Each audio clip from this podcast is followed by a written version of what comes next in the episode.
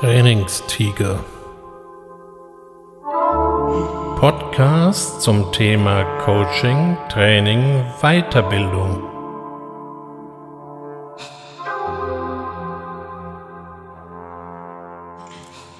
Herzlich willkommen zum Trainingstiger. Und wie geht's? Kennen Sie diese Frage? Wenn Sie jemanden, und das kann ja mittlerweile häufiger wieder passieren, so auf der Straße treffen, man hat sich vielleicht länger nicht gesehen, dann kommt das Hallo, wie geht's? Oft ist diese Frage allerdings eher rhetorischer Natur und keiner rechnet wirklich mit einer ausführlichen Antwort, so wie naja, ich bin wohl auf und mein Räumer lässt mich bei dieser Witterung in Ruhe, die Kinder und die Frau sind auch wohl auf und die Versicherung hat endlich den Wasserschaden vom letzten Winter bezahlt. Stattdessen begnügt sich der so angesprochene meist mit einem Danke, das ist sehr diplomatisch, weil es gar nichts aussagt, oder einfach nur mit Ja, danke gut. Und schon nimmt das Gespräch so seine Wendungen, ohne dass wirklich einer Interesse am jeweils anderen hat. Das ist an für sich schade und es zeugt nicht unbedingt vom Interesse am Gegenüber. Dass es auch anders gehen kann, davon kann ich aus meiner eigenen Vergangenheit berichten. Eine Vorgesetzte, kam damals zu unserer Gruppe, hatte sie neu übernommen und sagte zu uns, wenn ich Sie frage, wie es Ihnen geht, dann erwarte ich eine ordentliche Antwort, weil ich muss das wissen, ich will das wissen. Wenn es Ihnen nämlich an dem Tag nicht gut geht, dann sind Sie vielleicht gar nicht voll arbeitsfähig und dann sollten sie besser nach Hause gehen und sich auskurieren oder beruhigen oder was auch immer, bevor sie irgendwelchen Schaden anrichten. Wenn sie dann einfach vor sich hinwursteln und ich weiß nicht, dass es ihnen schlecht geht, kann ich nichts machen.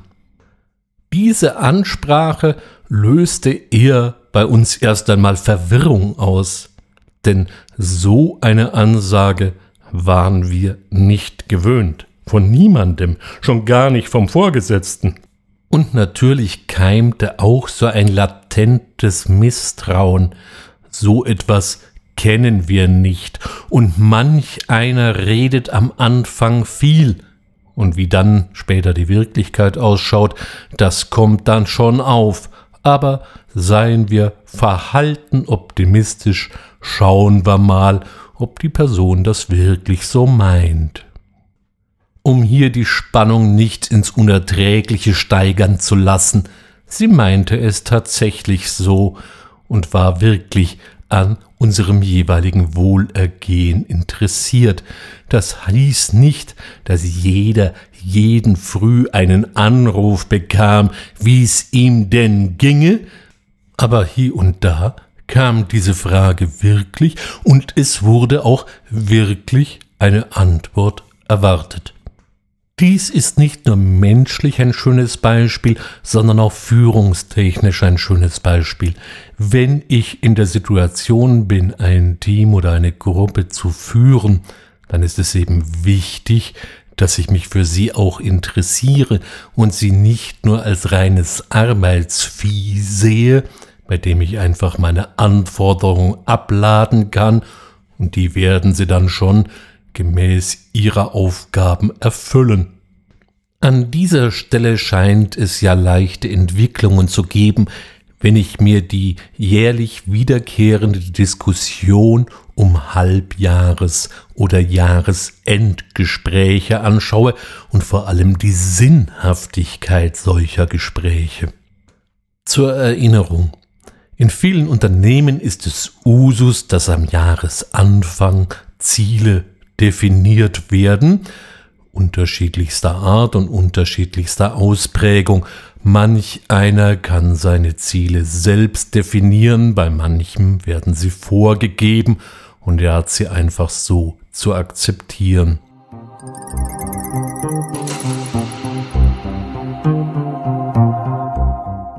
Dann erfolgt nach sechs Monaten das sogenannte Halbjahresgespräch und da soll jetzt geguckt werden, wie weit der Mitarbeiter denn mit seiner Zielerfüllung schon ist und eventuell eben steuernd eingegriffen werden.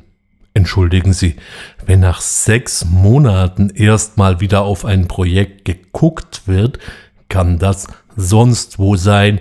Im Idealfall läuft alles on track, aber es kann natürlich auch völlig in die Binsen gegangen sein und keiner hat es gemerkt. Oft entfallen diese Halbjahresgespräche und dann haben wir quasi die Leistungskontrolle am Ende des Jahres. Und jetzt wird es ehrlich gesagt völlig albern, weil jetzt ist ja auch nichts mehr zu retten, wenn eben die Vorgaben aus irgendwelchen Gründen, und die Gründe können außerordentlich vielfältig sein, nicht erfüllt werden konnten. Die Kritiker, und von denen gibt es mittlerweile immer mehr, sagen, dass dies nun mal gar nichts mit vernünftiger Mitarbeiterführung zu tun habe, wenn der Chef nur einmal im halben Jahr mit seinem Mitarbeiter spricht und sich nach dessen Wohlergehen und dessen Vorankommen interessiert. Oft wird jetzt hier eingeworfen, ja, wie stellen Sie sich das vor, als hätte ich nichts anderes zu tun, als mit meinen Mitarbeitern zu plaudern. Es muss ja nicht ewig lang sein, oft genügen kleine Gespräche, ein kurzer Austausch in der Kaffeeküche kann mehr bringen als ein Termin, der über Monate vorbereitet worden ist. Entscheidend ist, und damit komme ich wieder zum Kernthema des heutigen Podcasts, Sie müssen sich für Ihr Gegenüber natürlich auch interessieren.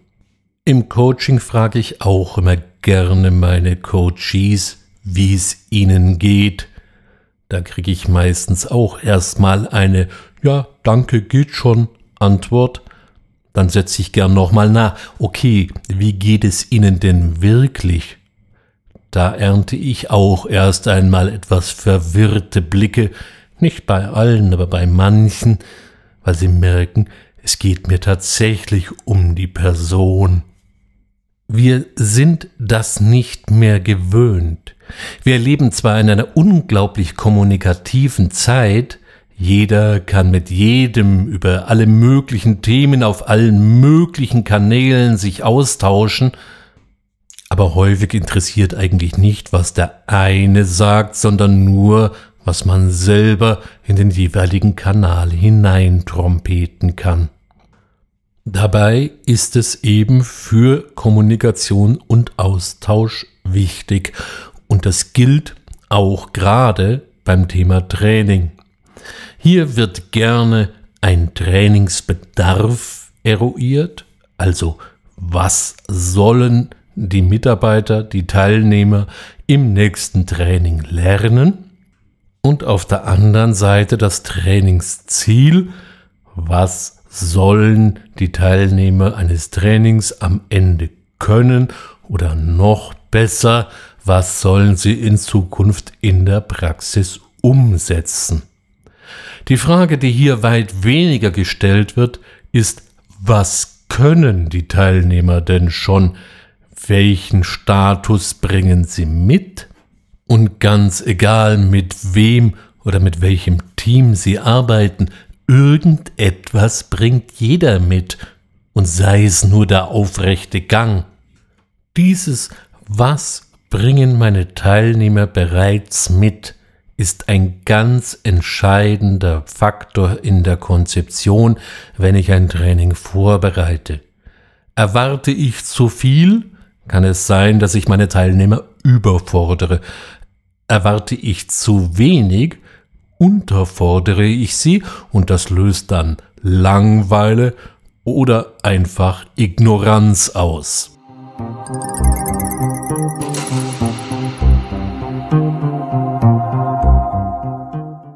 Dabei ist ein Faktor durchaus wichtig, nämlich nicht nur herauskriegen, was die Teilnehmer alles mitbringen, sondern ihnen auch direkt und persönlich mit einem gewissen Respekt über das, was sie alles mitbringen, begegnen. Das muss nicht gleich in eine Demutshaltung kippen, aber trotzdem einfach mal auch teilen, dass man das, was die Teilnehmer alles haben, was sie alles können, was sie alles beherrschen, dass man das gut findet. Also, dass man Wertschätzung formuliert. Und diesmal ist das durchaus wortwörtlich zu verstehen, nämlich, dass man den Wert des anderen schätzt. Die Reaktion der so angesprochenen kann allerdings manchmal anders erstmal erfolgen, als man sich das so in seinem positiven Denken vorgestellt hat. Manche reagieren mich dann eher misstrauisch. Was will der Mensch von mir? Der schmiert mir Honig ums Maul, da ist doch was faul. Dies bitte jetzt nicht unbedingt gleich als Ablehnung verstehen, wir sind es nicht gewöhnt, positiv angesprochen zu werden. Nicht geschimpft ist genug gelobt. Diese für mich unerträgliche Floskel ist nicht totzukriegen. Und so vermuten viele Menschen, wenn man ihnen etwas Positives sagt, erst einmal eine in Samt gehüllte Keule, nett verpackt, aber trotzdem gefährlich. Das kann durchaus ein Lernprozess sein, zu merken, dass nicht hinter jeder positiven Aussage von jemandem, der über einem steht oder mit dem man sonst vielleicht nicht so viel zu tun hat, unbedingt gleich eine hinterlistige Arglist steckt, sondern dass der das tatsächlich so meint. Es hilft wenn der Betroffene das auch wirklich mal so artikuliert, so nach dem Motto, finde ich gut. Und wenn der andere dann ein bisschen zweifelnd guckt, nee, ich meine das wirklich so. Irgendwann, ich garantiere ihn, wird ihr gegenüber es glauben und er wird sich freuen. Und mit der Freude setzen sie gewaltige Energien frei. Denn Wer sich akzeptiert fühlt, der ist auch mal bereit, die Extrameile zu gehen, einfach eben weil er wieder gerne gelobt und positiv angesprochen werden möchte oder weil er es genießt, dass sich jemand für ihn interessiert. Um sich für mein Gegenüber zu interessieren, muss ich dabei gar keine großen Zeitressourcen einplanen, es ist wichtig nur, dass das Interesse wirklich und ehrlich und nicht nur so dahingesagt ist, weil wir Menschen sind sensible Wesen und wir kommen dem anderen ziemlich schnell drauf, wenn er sagt, okay, der Wössner hat gesagt in seinem Podcast, ich soll mich für den anderen interessieren, na dann tue ich eben mal so und dann habe ich mehr Erfolg. Politiker tun das gerne, dass sie ihrem Wahlvolk erzählen, dass sie sich für sie interessieren, aber dann in ihrer gesamten Gehabe ein völlig anderes Betragen an den Tag legen. Dann wirkt das alles ausgesprochen unglaubwürdig. Wir wollen miteinander in Dialog treten. Wehe, es kommt wirklich einer. Wenn Sie also demnächst wieder jemanden auf der Straße treffen, dann überlegen Sie sich doch einfach mal, will ich wissen, wie es dem geht? Dann sollten Sie dies fragen. Falls Sie dies nicht wissen wollen, dann lassen Sie die Frage einfach weg. Doch trotzdem mein Vorschlag, wie wäre es einfach mal, sich mehr für mein Gegenüber und für die Menschen, mit denen ich mich tagtäglich umgebe, zu interessieren. Wenn Sie mir bis hierher gefolgt sind, dann haben Sie sich offensichtlich heute auch für meine Gedanken interessiert und ich bedanke mich verbindlichst dafür. Ich weiß das zu schätzen. Darüber hinaus würde ich mich natürlich auch sehr freuen, wenn ich Sie nächste Woche wieder beim Trainingstiger begrüßen dürfte. Machen Sie es bis dahin gut, haben Sie eine gute Zeit. Ihr Ulrich Wössner.